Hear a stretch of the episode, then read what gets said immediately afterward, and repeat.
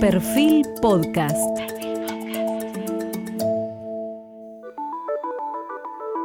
Periodismo puro. Jorge Fontevecchia, en entrevista con el gobernador de Chaco, Jorge Capitanich. Hoy está con nosotros un político que atravesó tantos momentos de bonanza peronista en la Argentina como la década del 90 y los primeros años del kirchnerismo, como momentos más difíciles como en la crisis del 2001 y 2002, de la que también fue protagonista. Eh, es el actual gobernador del Chaco, Jorge Capitanich. Es hijo de inmigrantes de la República de Montenegro. Su familia se instaló en un rincón de la provincia del Chaco, donde formaron su propia colonia, la Montenegrina, en la década del 30, junto a los campos de algodón. Desde chico mostraba ficción por los libros y una ambición de ir más allá de la tierra que lo rodeaba. Es contador público por la Universidad del Nordeste, donde fue militante y dirigente estudiantil. Realizó un posgrado en Ciencias de la Administración en la Universidad de Belgrano y una maestría en Economía en Ciencias Políticas en la Escuela Superior de Economía y Administración de Empresas. Con solo 22 años, él fue secretario del gobernador peronista Danilo Baroni. Luego se desempeñó, fíjense, subsecretario del Ministerio de Desarrollo Social durante el gobierno de Carlos Menem, ministro de Economía y Desarrollo Social durante los tres días de la presidencia de Ramón Puerta. Fue jefe de gabinete de Eduardo Dualde entre el 3 de enero y el 3 de mayo del 2002. Y luego, jefe de gabinete de Cristina Kirchner entre el año 2003 y el año 2015. Fue senador nacional por su provincia en el periodo 2001-2007, presidiendo la Cámara en la Cámara, perdón, la Comisión de Presupuesto y Hacienda apoyó iniciativas como el pago al Fondo Monetario Internacional, la Ley de Hidrocarburos. Entre el año 2015 y el año 2019 fue intendente de la ciudad de Resistencia, la capital de su provincia, y tres veces gobernador del Chaco, entre 2007 y 2011, entre 2011 y 2015, y desde 2019 a la actualidad. Además fue profesor universitario en la Universidad de Buenos Aires y en la Universidad de Belgrano, autor de varios libros y actual presidente del Club Atlético Sarmiento, que quizás esto lo haga sonreír más en su currículum. Y quería comenzar por el capítulo Frente de Todos. ¿Cómo es hoy tu relación con Cristina Kirchner? Muy buena. Siempre ha sido una relación franca y muy cordial. ¿Y eso qué quiere decir? Contanos, ¿hablas con cierta asiduidad? Sí, sí, sí, hablo con cierta frecuencia, a veces por razones eh, vinculadas al ejercicio de la primera magistratura de mi provincia no tengo trato tan frecuente, pero sí, las veces que obviamente tengo la posibilidad de hablar, hablo muy profundamente de diversos temas. ¿Y cómo evalúas, además una persona que creo que vos tenés una relación cercana con ella, sí, sí. ¿cómo, cómo evaluás esta situación de tensión entre la vicepresidenta y el presidente y cómo crees que puede afectar al futuro del Frente de Todos? Bueno, creo que lo más importante es eh, entender básicamente la lógica de la construcción desde el punto de vista político de la candidatura y de esta fórmula, digamos, la candidatura de Alberto y la fórmula que integran con Cristina.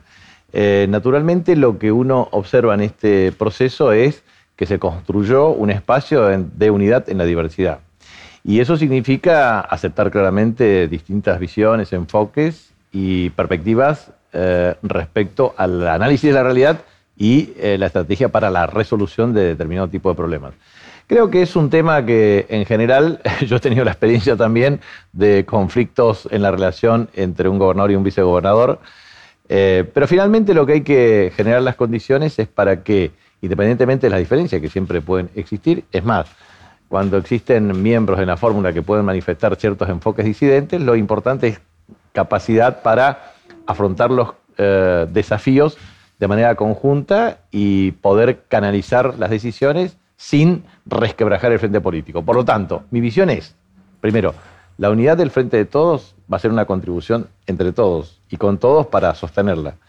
Segundo, es necesario también fortalecer el espacio para garantizar la toma de decisiones que implique resolver problemas. Tercero, esa es la garantía para tener un puente que permita competitividad electoral para el año 2023. ¿Cómo resolviste vos en Chaco ese problema entre un gobernador y un vicegobernador? Bueno, ha sido difícil para mí resolverlo. Primero porque se dio en una circunstancia distinta. Entonces, intentaba siempre extremar eh, el diálogo, eh, aun cuando a veces se dan circunstancias disímiles o difíciles.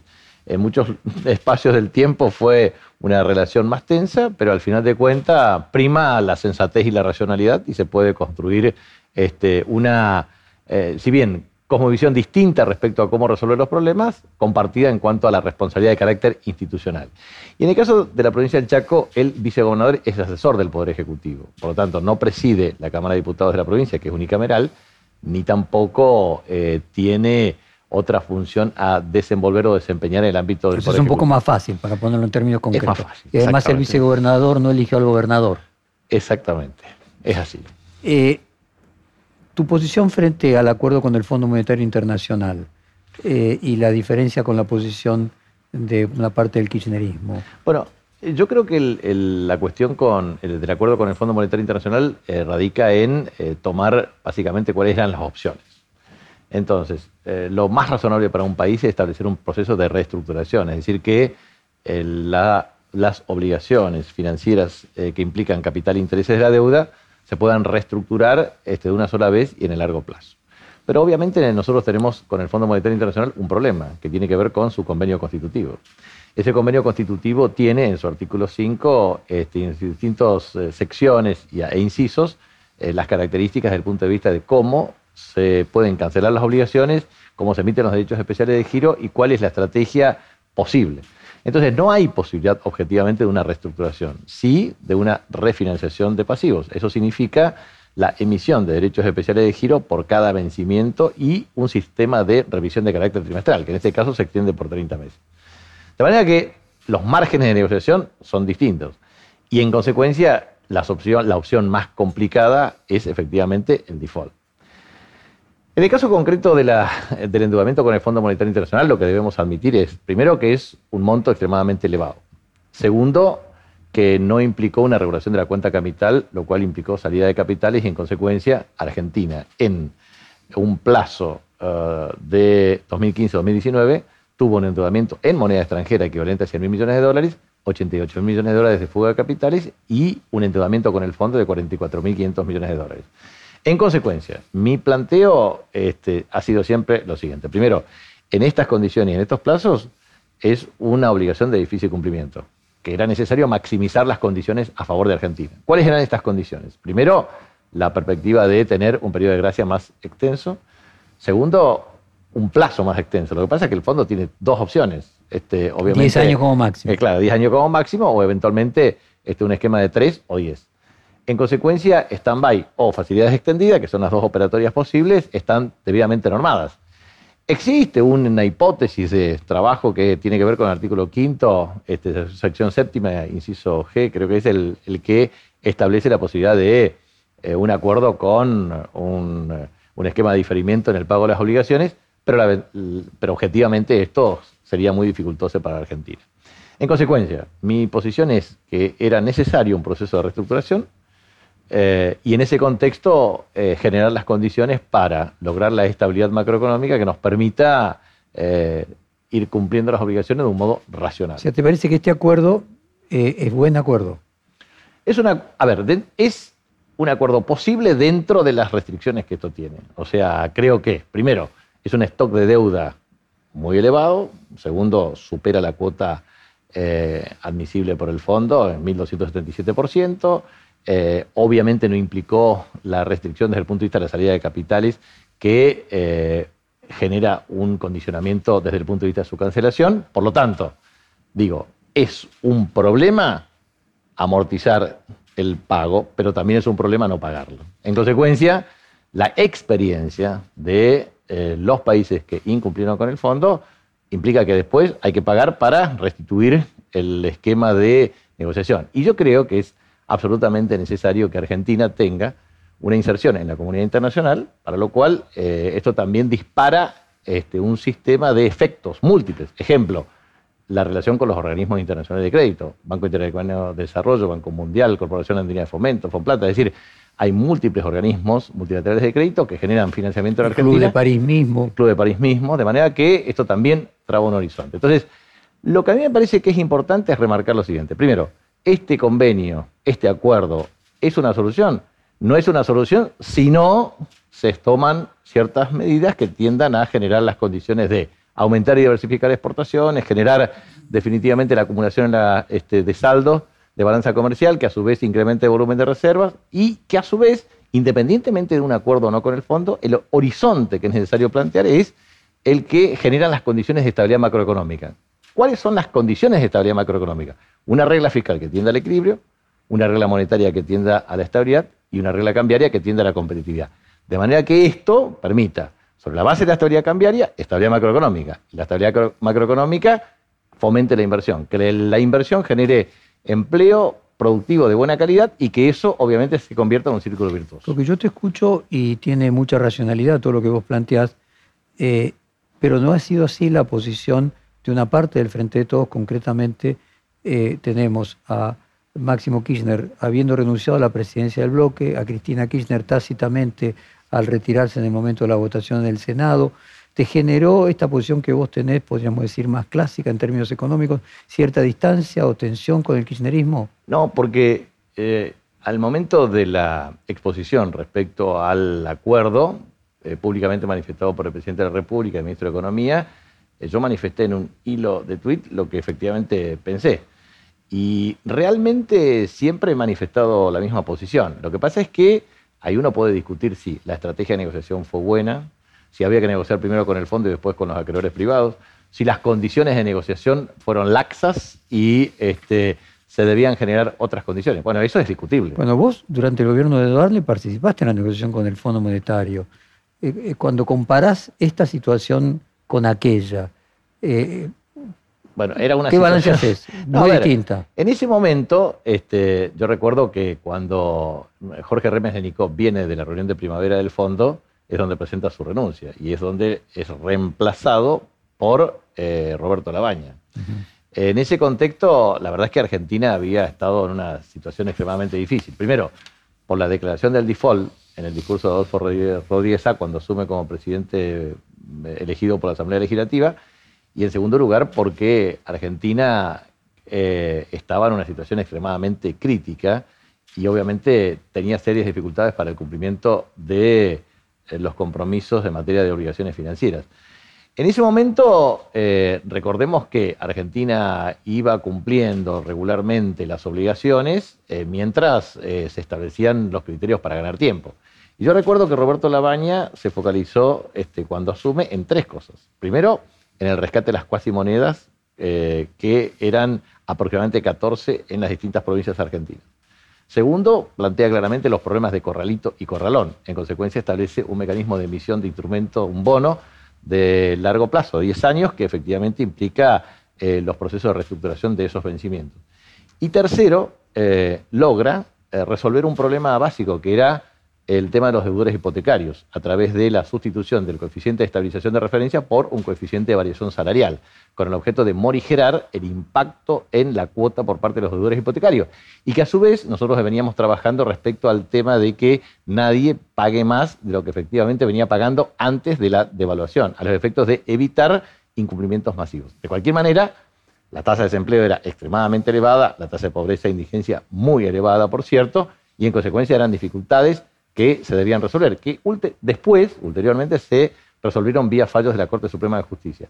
Pero la verdad es que en ese momento lo que se hizo es, eh, bueno, en primer lugar, los acreedores privados este, eh, tuvieron un proceso de reestructuración y ahí el liderazgo de Néstor Kirchner respecto a la posición argentina permitió un fuerte nivel de descuento y un mecanismo para el cumplimiento eh, que permitió... Eso en la privada. Eso en la privada. Y eso es lo que logró este, altas tasas de crecimiento y recuperación económica, porque es necesario remarcar esto. En general se triplicaron las empresas que se crearon en ese momento y a su vez es muy importante la tasa de crecimiento, casi a 8% anual acumulativo, como así también la duplicación 2003-2011 del empleo formal. Ahora, Kuki, eh, en la comparación de aquella crisis y esta, ¿está peor el país? ¿Está mejor el país? El hecho de que esta crisis agarre después de un largo periodo de esta inflación y al mismo tiempo, después de aquella misma crisis del 2002, agarra a la sociedad más cansada, al país menos capitalizado. ¿Cómo podrías comparar esta crisis con aquella? Son circunstancias diferentes, pero creo que la ciudadanía eh, tiene un nivel de hartazgo como lo tenía en ese momento respecto a las permanentes fluctuaciones desde el punto de vista de la inestabilidad macroeconómica. Eh, si me permitís, yo tengo un razonamiento de los problemas de la historia argentina. Eh, lo primero que es necesario analizar es que históricamente la Argentina ha tenido un proceso de distribución de la tierra que consolidó eh, un mecanismo de diferimiento en inversiones de base industrial y una alianza estratégica con Inglaterra que fue digamos, la, la principal referencia mundial de la época en el marco de la División Internacional de Trabajo y en un modelo de base agroexportadora. Esas tres decisiones históricas, podemos decir, distribución de la tierra, si uno compara Estados Unidos, Canadá o Australia, este, en Canadá se fomentaron los farmers, en eh, Australia Commonwealth planteó el esquema para este, la distribución de la tierra con un sistema capitalizable en términos de financiamiento, y eso significó aumentos de productividad y desarrollo. Pero concretamente en la Argentina fueron grandes extensiones en grandes extensiones, Exacto, grandes extensiones de tierra que efectivamente implicó este diferimiento en, los procesos de industrialización, que no ocurrió en Canadá, por ejemplo, y eso implicó claramente un modelo agroexportador en el principio de división internacional de trabajo. ¿Qué, ¿Qué significó eso? Significa, sobre todo para mí, tres tensiones que se acumularon en el tiempo. La tensión política entre gobernabilidad y calidad institucional. Es decir, se generaron condiciones en donde hubo fuerte inestabilidad política históricamente. A su vez, desde el voto calificado hasta el voto masculino, hasta el voto femenino, es decir, mecanismos en donde la gobernanza política y la calidad institucional no estaban debidamente ensamblados. Segundo, generó este, una tensión entre estabilidad macroeconómica y crecimiento, o sea, lo que se denomina stop and go. Crecimos y parábamos fuertemente. Y tercero, la tensión entre inclusión social y distribución del ingreso. Y eso, obviamente, generó. La inclusión no genera tantos eh, problemas de tensión, pero la distribución del ingreso implica este, modelos de correlación de fuerza y este, alteración en los parámetros de poder. Esas tres tensiones originaron a su vez eh, tres restricciones. La restricción logística, porque el modelo de alta concentración implica que hoy el 0,01% de la población está en el 0,01% de la superficie coexista el 40% de la población y en el 99,9% restante el 60%, más o menos. Esto se compara, a veces hay menos más, pero hay alta concentración poblacional. Hay alto esquema de carácter radial, desde la administración portuaria hasta lo que significa eh, la red ferroviaria, hasta la red de carreteras, hasta la red aeroportuaria, o sea, alta concentración. Eso implica una restricción logística para el desarrollo de, eh, territorial de Argentina. En segundo lugar, la restricción externa. Nosotros hemos tenido los serios problemas de diferencial de productividad entre la productividad agrícola y el desarrollo de la productividad de factores en materia industrial. Y a su vez, restricción energética que implicó eh, inestabilidad desde el punto de vista macroeconómico. Las tres restricciones generaron inestabilidad macroeconómica de origen crónico. A su vez, eso generó una agudización de los parámetros históricos de centralización, que era la apropiación de la renta aduanera, la estrategia vinculada a la libre navegabilidad de los ríos interiores y a la administración de los puertos. Que a su vez eso impidió la ejecución de reglas fiscales, como la regla, la de reglas, que son regla fiscal que tienda al equilibrio, regla monetaria que tienda a la estabilidad, regla cambiaria que tienda a la competitividad, y que a su vez, naturalmente, generó un problema de eh, políticas fallidas en materia de desarrollo industrial sustentable, de economías regionales que progresen y obviamente de empleos de buena calidad. Entonces, hoy tenemos la fisonomía claramente de una Argentina distorsionada por eh, procesos históricos que efectivamente no hemos podido resolver. Entonces, en los últimos 38 años de democracia, nosotros tenemos estabilidad política, pudimos administrar las tensiones dentro del sistema, pero no resolvimos la estabilidad macroeconómica de origen crónico, que en definitiva la convertibilidad monetaria te permitió 10 años de estabilidad, pero finalmente no fueron sostenibles con otros parámetros asociados al crecimiento y a la equidad social y distributiva. Y por último, agudizamos los problemas de asimetría en la distribución del ingreso. Entonces, la pregunta es, bueno, si ustedes saben tanto de eso y describen bien el proceso, ¿por qué no se resuelve? Entonces, el problema es que eh, vemos las siguientes inconsistencias en la República Argentina. Primero, eh, el sistema político eh, manifiesta liderazgo de carácter transitorio sin la consistencia desde el punto de vista de la formación de cuadros y de la capacidad de gobernanza. Segundo, eh, hemos eh, podido observar que eh, la restricción externa condicionó la estabilidad cambiaria como precondición para la estabilidad macroeconómica. Y sin estabilidad macroeconómica es imposible estrategia de crecimiento de largo plazo. Y en tercer lugar, esto es un problema claro que eh, no tiene que ver con enfoques ideológicos, en el sentido de que uno puede ser de derecha o de izquierda, pero la estabilidad macroeconómica exige reglas y las reglas son las que garantizan la distribución. Si no hay reglas, no hay distribución y sin distribución no hay estabilidad. en ese sentido, vos pones el caso eh, arquetípico de culturas sajonas como la australiana, la canadiense y la norteamericana. En el caso de Brasil también la tierra se dividió eh, en latifundios. Sin embargo, se pudo establecer un pacto entre los latifundistas y el Estado para que invirtieran en el desarrollo industrial. Eh, Chaco, me, imagino que comparte por lo menos latitud con el sur de Brasil, debe ser un tema que debes tener pensado. ¿Por qué en Brasil fue diferente a pesar de tener también el mismo problema de los latifundios? Primero por el diseño de la alianza estratégica. Eh, Inglaterra fue un aliado estratégico de Argentina y Brasil eh, no fue en la misma dirección. Y evidentemente, si bien en el Brasil se puede plantear en ciertos segmentos mayor concentración, pero hay otros segmentos de menor concentración relativa desde el punto de vista del modelo de acumulación. Y Brasil realmente ha tenido también un proceso de transformación desde el punto de vista de grados de capitalización de su estructura productiva y grados de incremento de productividad. Argentina no puede desconocer también, y esto también es un dato objetivo de la realidad, eh, porque estas decisiones históricas que yo la pongo desde el punto de vista de análisis, eh, no, implica que la podamos resolver para atrás. O sea, para adelante, ¿qué hay que hacer? Primero, alianzas estratégicas de carácter multilateral en materia de inserción internacional. Segundo, bueno, el proceso de organización de la economía para dar una integración en cadenas de valor que aumente la productividad y la inversión para tener la revolución 4.0. O sea, eh, nosotros no podemos mirar para atrás todo el tiempo, tenemos que mirar en profundidad para el futuro. Y creo que eso también tiene que ver con la construcción de un modelo que permita resolver los problemas del pasado. Entonces, ¿cuáles son los problemas del pasado? Nos pasamos discutiendo entre interior y capital. Bueno, esto es un problema. Ahora hay que generar una estrategia que permita un desarrollo para todo el país en materia de estímulos a la producción y a un modelo productivista. Segundo, nos pasamos planteando que la diferencia era entre campo e industria. Es campo e industria integrados en cadenas de valor con potenciación del empleo.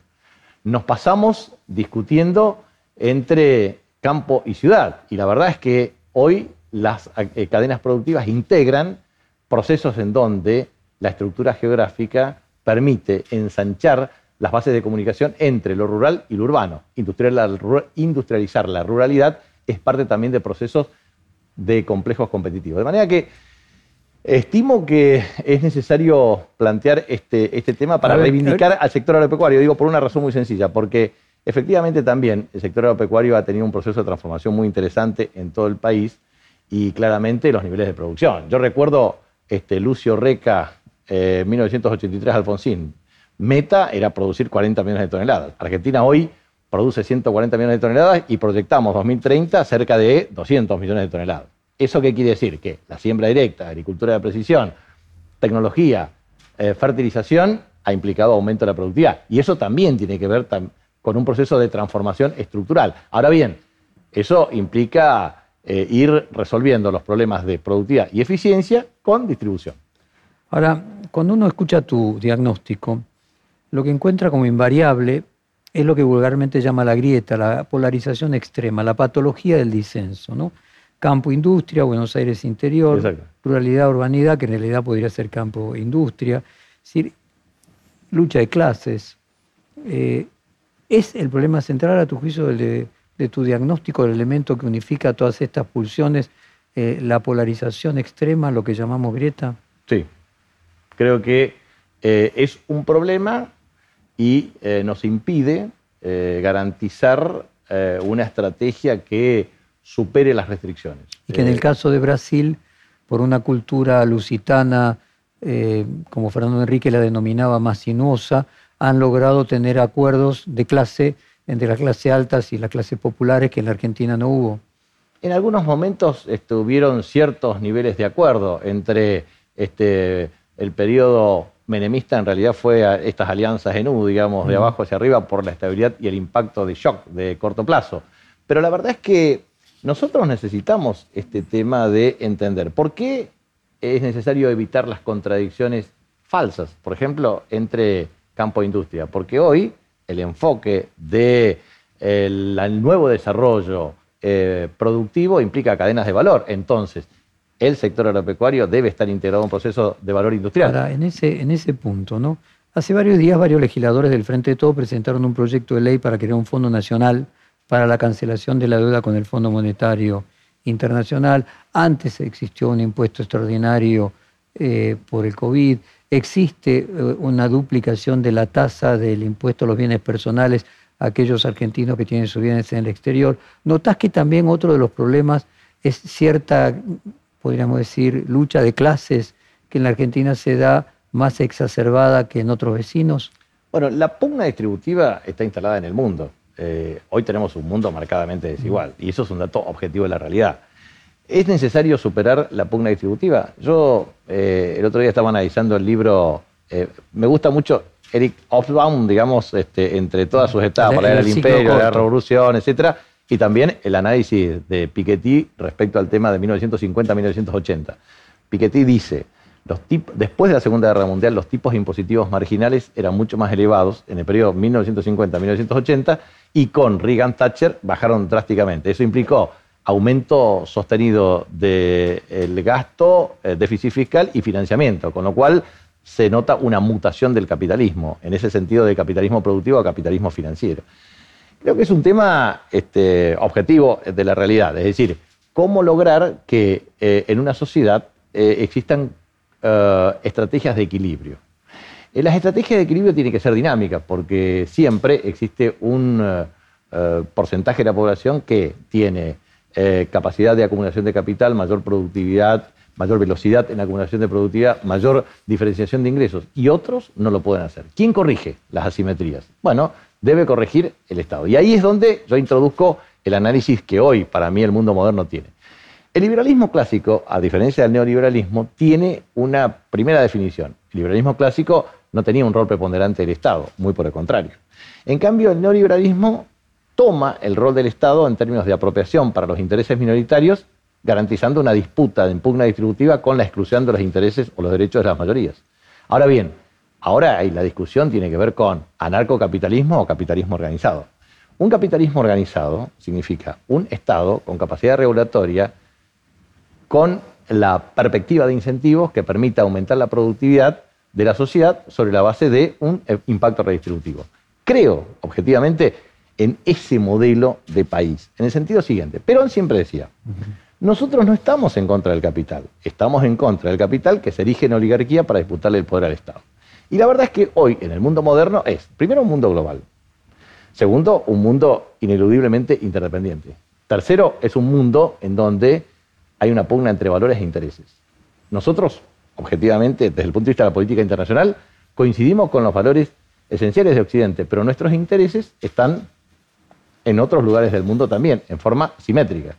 Entonces, es absolutamente imprescindible lograr, primero, el bienestar de la población. Y el bienestar de la población significa Estado organizado con capacidad de distribución de ingresos, garantizando igualdad de oportunidades. ¿Imaginas una conflictividad creciente, eh, una inflación que va consumiendo los ingresos eh, de la mayoría de las personas. Digo, la, el acampe en la 9 de julio de la semana pasada eh, puede ser un indicio de lo que a lo mejor implique un incremento de la conflictividad. El acampe no es una manifestación de la conflictividad social, esencialmente porque tiene que ver con una perspectiva eh, de ciertos movimientos empoderados de un enfoque ideológico particular en, términos de disputa política. pero obviamente, sí, existe eh, un estancamiento de la perspectiva de crecimiento. Y si la estabilidad monetaria está en tela de juicio por aumento de la tasa de inflación y es horada la estructura de ingresos de las familias, ineludiblemente se produce tensión. ¿Qué es lo que uno puede observar hoy? Que un trabajador, eh, y esto es la diferenciación cualitativa entre los mercados laborales en el mundo. Mercados laborales son o rígidos o flexibles. Los rígidos, cuando hay crisis, ejemplo pandemia, que tienden a este, tener restricciones desde el punto de vista de despido, pero ajusta por la informalidad laboral. Y la informalidad laboral tira abajo el promedio salarial. En los o la inflación. O la inflación, exactamente. O eh, en el caso de los eh, sistemas más flexibles, ajusta por cantidad.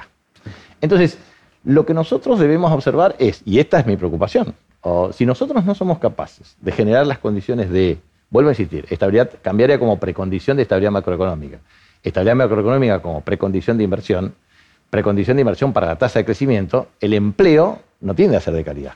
Y ahí es donde nosotros tenemos que entender claramente que la organización del sistema económico tiene que dar los sistemas de incentivos para lograr este crecimiento. Ahora bien, ¿el crecimiento tiene que ser injusto e inequitativo? Nadie está de acuerdo racionalmente con este sistema. O sea, creo que es necesario entender que el crecimiento tiene que ser justo, equilibrado y sostenible.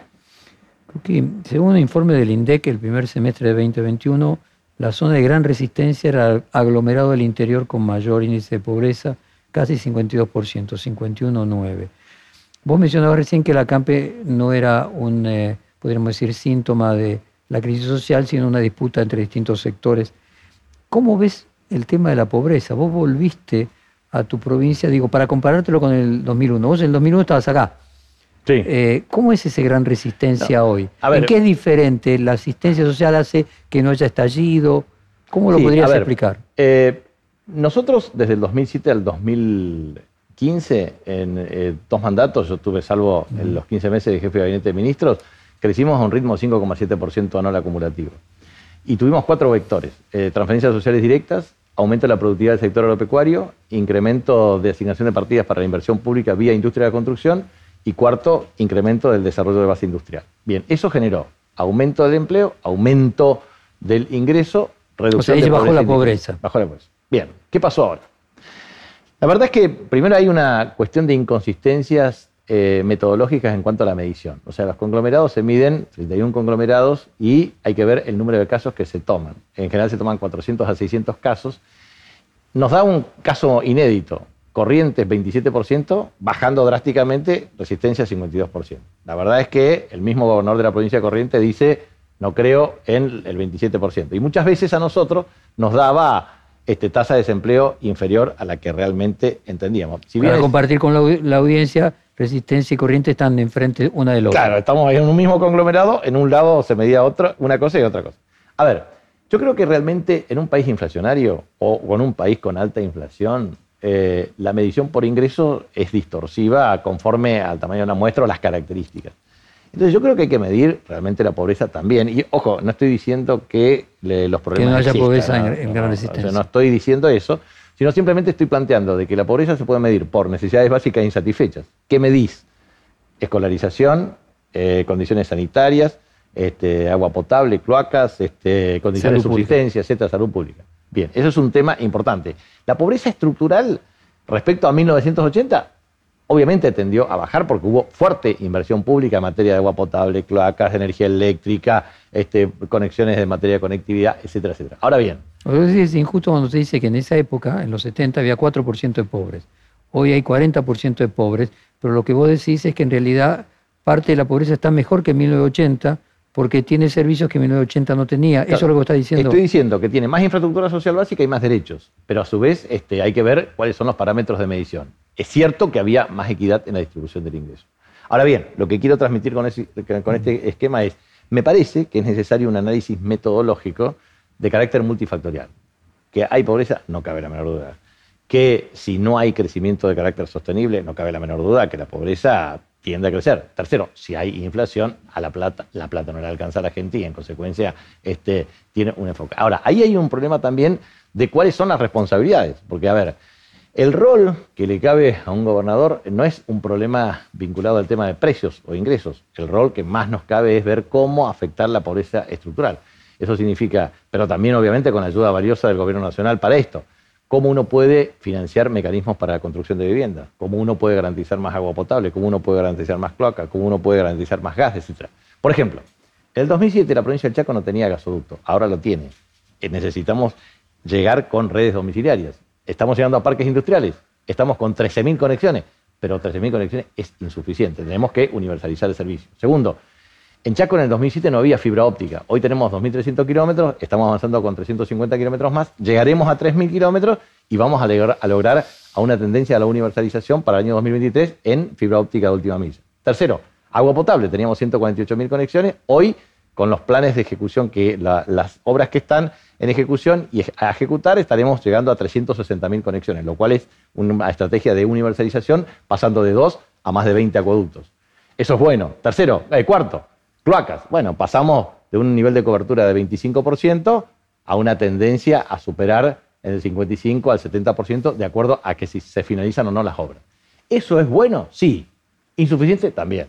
Entonces, vamos a llegar a más de mil kilómetros de ruta. Eso es algo extraordinario. O 10.000 eh, cuadras de pavimento urbano, o 700 escuelas nuevas ampliadas o refaccionadas nuevas, o la refuncionalización integral del sistema de salud. Todo eso es bueno en términos de infraestructura. Todo eso es muy bueno para garantizar el ejercicio de derechos. Ahora bien, siempre hay que diferenciar.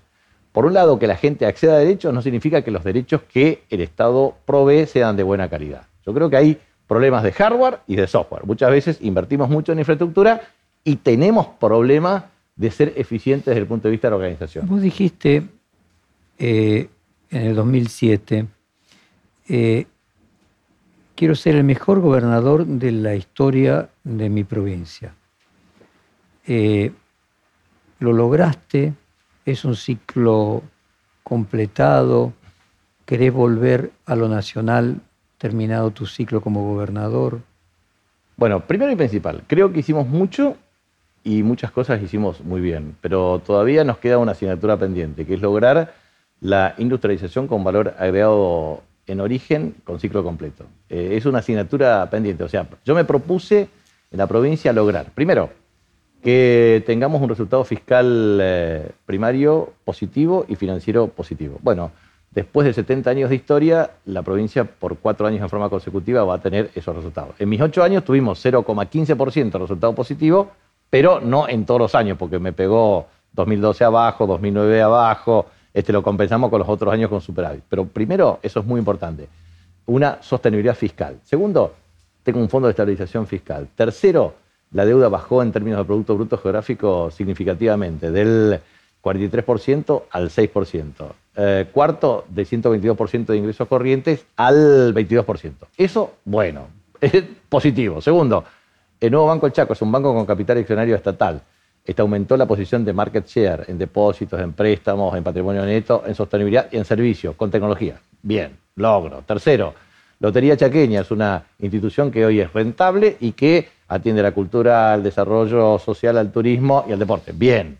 Cuarto, el sistema previsional, garantizamos 82% eh, móvil, eh, garantizamos efectivamente, este, bajamos los, niveles de liquidación de edad, etcétera, etcétera, pero tenemos déficit previsional de carácter estructural, producto de que tenemos más este, jubilados que aportes y contribuciones.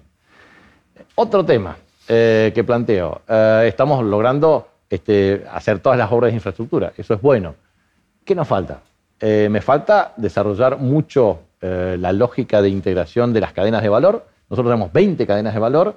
Si bien eh, te incentivamos para la energía solar, la bioenergía, energía de biomasa, este, mejoramos la producción y la productividad agrícola, desarrollamos parques industriales, pero no alcanzamos a incrementar los niveles de empleo que son necesarios y suficientes. Entonces, eh, si tengo que poner en blanco sobre negro, sí, por supuesto, yo lo considero este, muy positivo todo lo que se hizo, pero no pudimos eh, resolver estructuralmente la pobreza, o sea, si bien eh, creo que en términos de pobreza estructural se reduce, pero pobreza por ingresos es un problema eh, que es de cierta inconsistencia, lo que me parece que es importante es... Por eso, a ver, el segundo punto, con inflación alta y con desorden macroeconómico no hay forma de reducir la pobreza. Entonces mi pregunta es, para 2023, fines de 2023, ¿te ves pasando lo nacional para tratar de resolver los problemas que un gobernador no puede resolver? Bueno, ahí está la pregunta. Primero, eh, yo creo que es necesario entender para el año 2023, eh, primero que el presidente de la Nación puede aspirar legítimamente a la reelección. Segundo, me parece que es necesario tener primarias abiertas obligatorias y simultáneas como método para ver competitividad en nuestro espacio. Tercero, decisión. Si yo me decís la decisión, concretamente. Yo estoy analizando muy profundamente esa posibilidad pero sobre la base de tres cuestiones que son para mí condiciones esenciales. Primero, el método muchas veces este, funcionó de atrás para adelante y no de adelante para atrás. O sea que primero se decidió el candidato, después se decidieron la conformación de los ministerios y después el plan. A mí me parece que es muy importante cambiar la lógica. Primero, un buen plan. Yo estoy trabajando un análisis meticuloso de todos los temas para tener un plan consistente. Ese plan consistente necesita equipos para ejecutarlo. Eh, la experiencia me indica que buenas ideas no se pueden ejecutar si no hay buenos equipos para ejecutarlo. Y después hay que liderarlo. Entonces, el liderazgo sí requiere algunas cuestiones que son esenciales. Primero, conocimiento de la realidad, experiencia desde el punto de vista de la conducción política. Tercero, experiencia de gestión y calidad de ejercicio de la gestión. Cuarto, este, la eh, estabilidad en el carácter, la personalidad y la consistencia para afrontar los desafíos de un gobierno. O sea, esto tenés que tener método y disciplina. Yo siempre le transmito, ¿vos querés hacer política? Muy bien, le digo a todos lo mismo. Primero, conocimiento del territorio. Ojos que no ven, corazón que no siente. Si el corazón no siente, la cabeza no ejecuta. Segundo tema, si uno conoce el territorio, conoce las personas. Si conoce a las personas, conoce sus problemas. La diferencia entre un político y un periodista es el periodista puede comentar los problemas, pero el político tiene que resolver. Y después el político no se puede enojar cuando lo critican, porque cuando se enoja es porque en realidad lo vota la gente para que le resuelva los problemas. Pero hay que tener dos condiciones adicionales. Primero, muy buenos equipos para ejecutar, las políticas y los planes y los proyectos. Y segundo, método y disciplina. O sea, no hay posibilidad.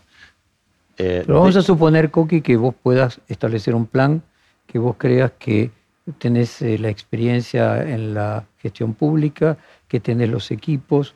Eh, déjame ir a las condiciones de posibilidad política. Mencionaste primero el presidente tiene todo el derecho de presentarse. ¿Vos crees que Alberto Fernández dice que va a ser candidato en las PASO porque es lo lógico para no quedar como un pato rengo, pero que llegado el momento, si las encuestas le muestran que no modifica el nivel de rechazo que tiene, puede dar un paso al costado para que aire fresco de otro candidato peronista eh, pueda ser mejor, eh, más competitivo que él mismo?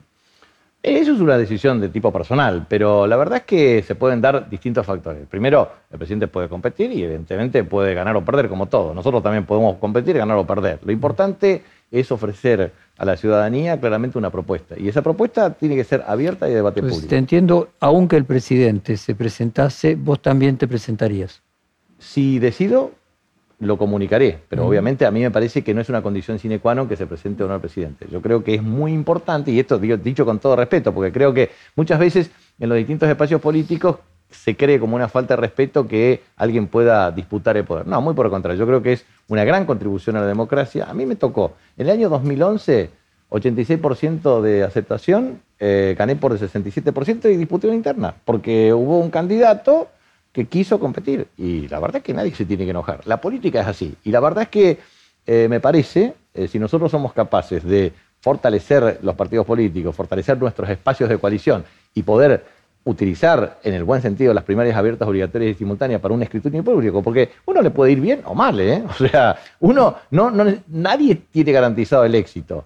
Eh, lo que sí queda claro es que si uno tiene convicción e ideas, puede presentar sus ideas y esa propuesta para el escrutinio de la ciudadanía. Ok, en ese sentido, se habla de tres gobernadores. Eh, vos, el gobernador de Tucumán Mansur y el gobernador de San Juan Uñac. Eh, ¿Qué características tenés en común con ellos? ¿En qué sos diferente? ¿Cuál sería el aporte único que vos tendrías? Bueno, eh, primero tenemos procedencias distintas, este, formaciones distintas y experiencias de gestión distintas.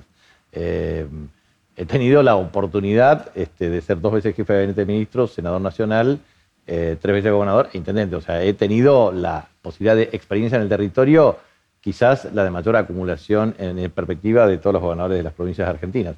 Segundo, eh, bueno, conocimiento de las cuestiones que son esenciales, me parece, hoy en la discusión política en Argentina y en el mundo.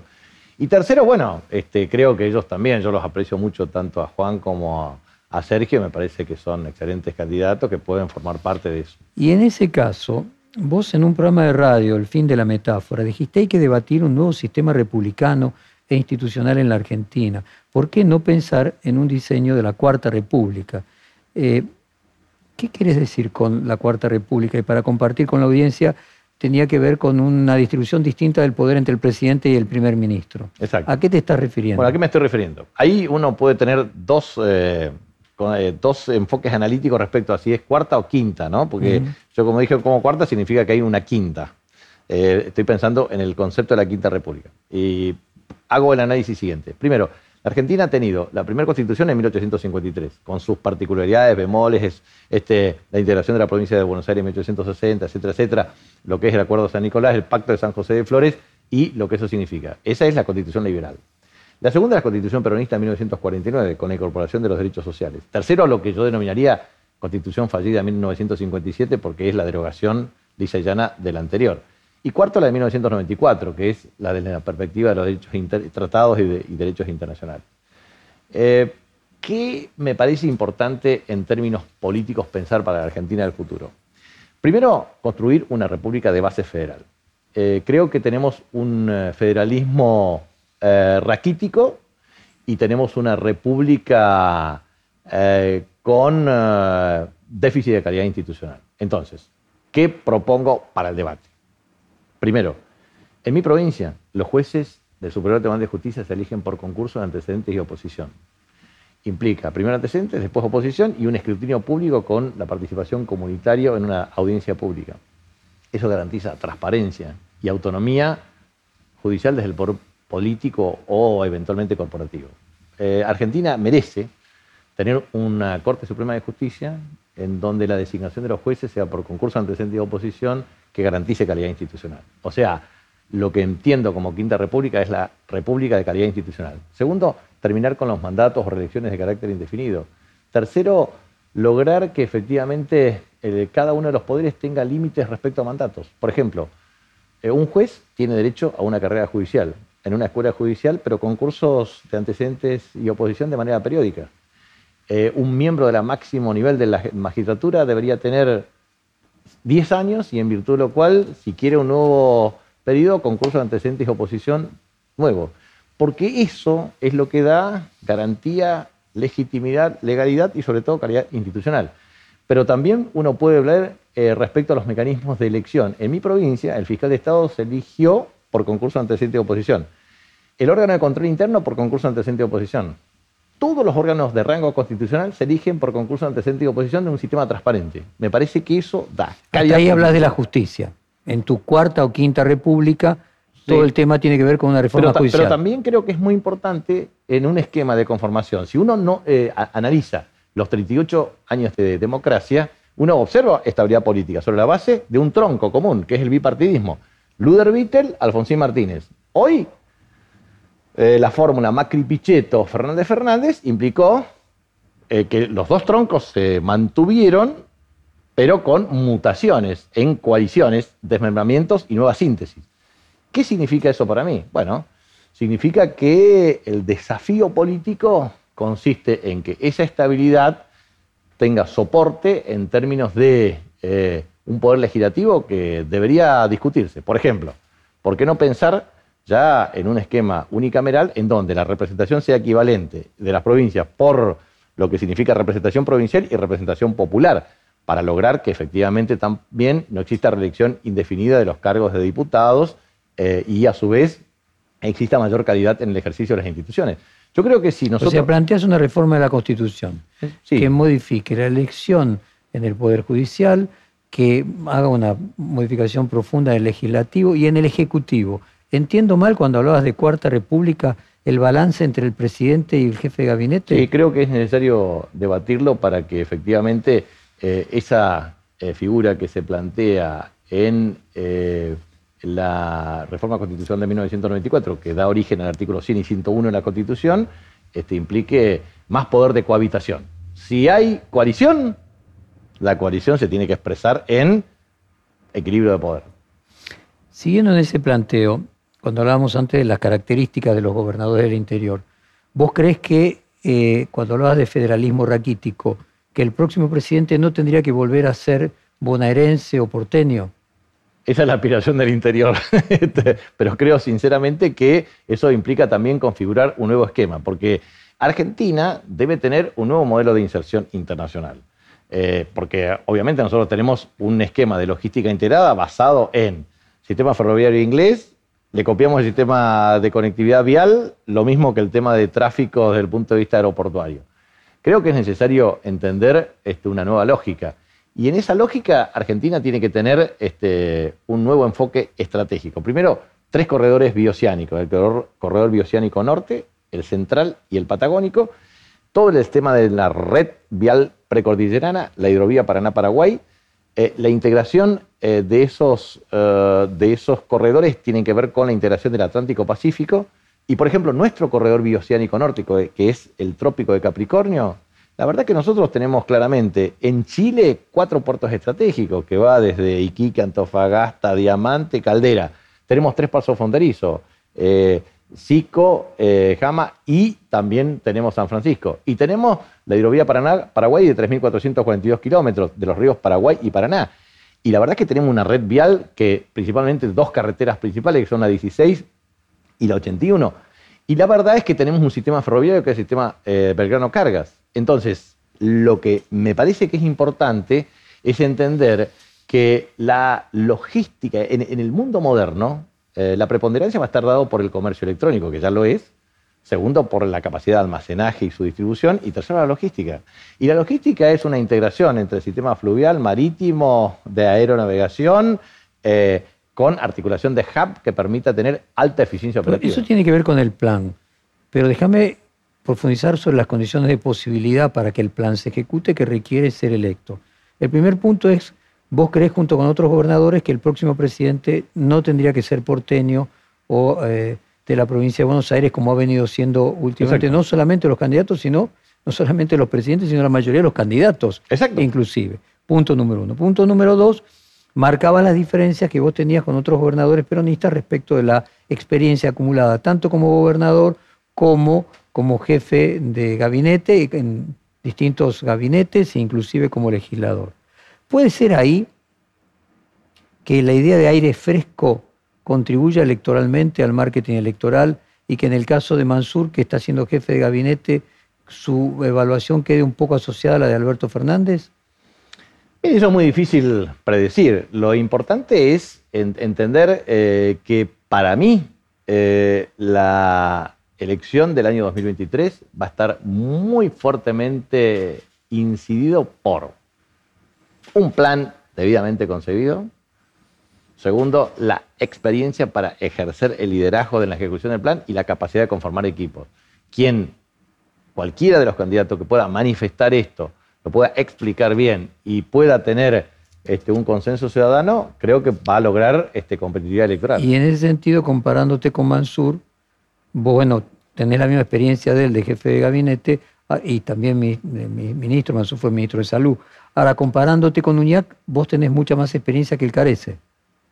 Sí, pero bueno, no es una condición sine qua non. Yo respeto mucho a mis colegas y los aprecio mucho personalmente. O sea que no quiero opinar de mis colegas. Simplemente quiero transmitir que este, son ciertas eh, cualidades que yo las respeto y las... Pero sí defender la idea de que tiene que haber en Las Paz un candidato gobernador del interior representando al interior en el frente de todos. Totalmente. Yo creo que es, es absolutamente imprescindible. Aparte, mira, nosotros tenemos, en Argentina tenemos 23 gobernadores más el jefe de la Ciudad Autónoma de Buenos Aires. Segundo, tenemos cerca de 2.300 intendentes, los cuales 1.200 pertenecen a nuestro espacio.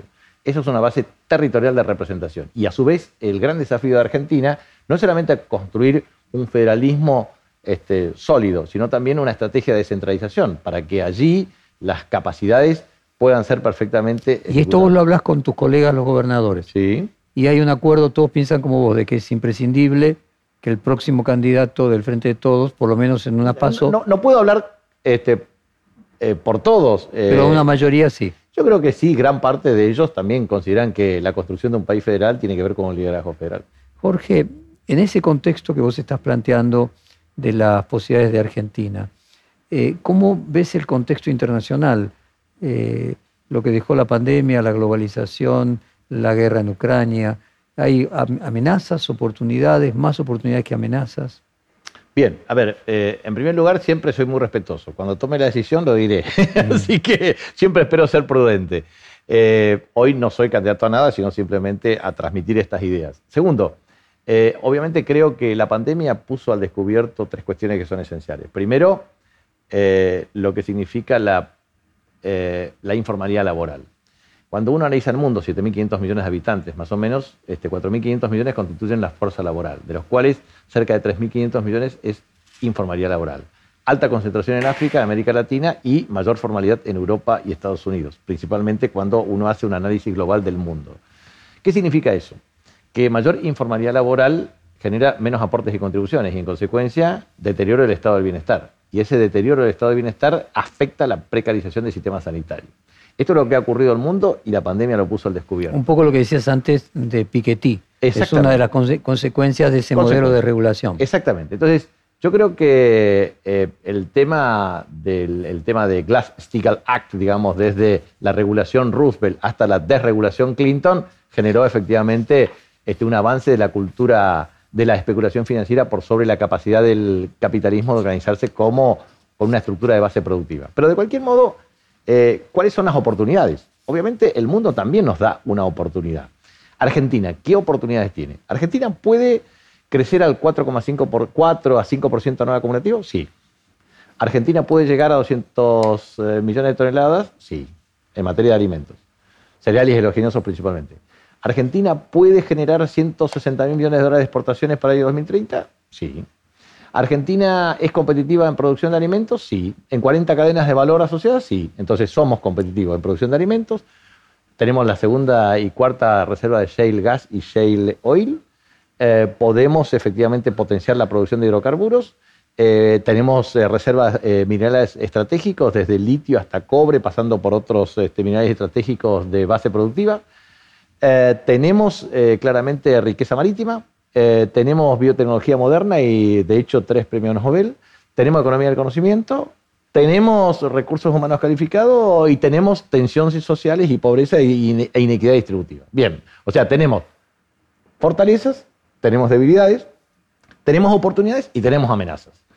En consecuencia, ¿qué es lo necesario desde el punto de vista de política internacional? Primero, una alianza estratégica muy sólida para mí con el Mercosur.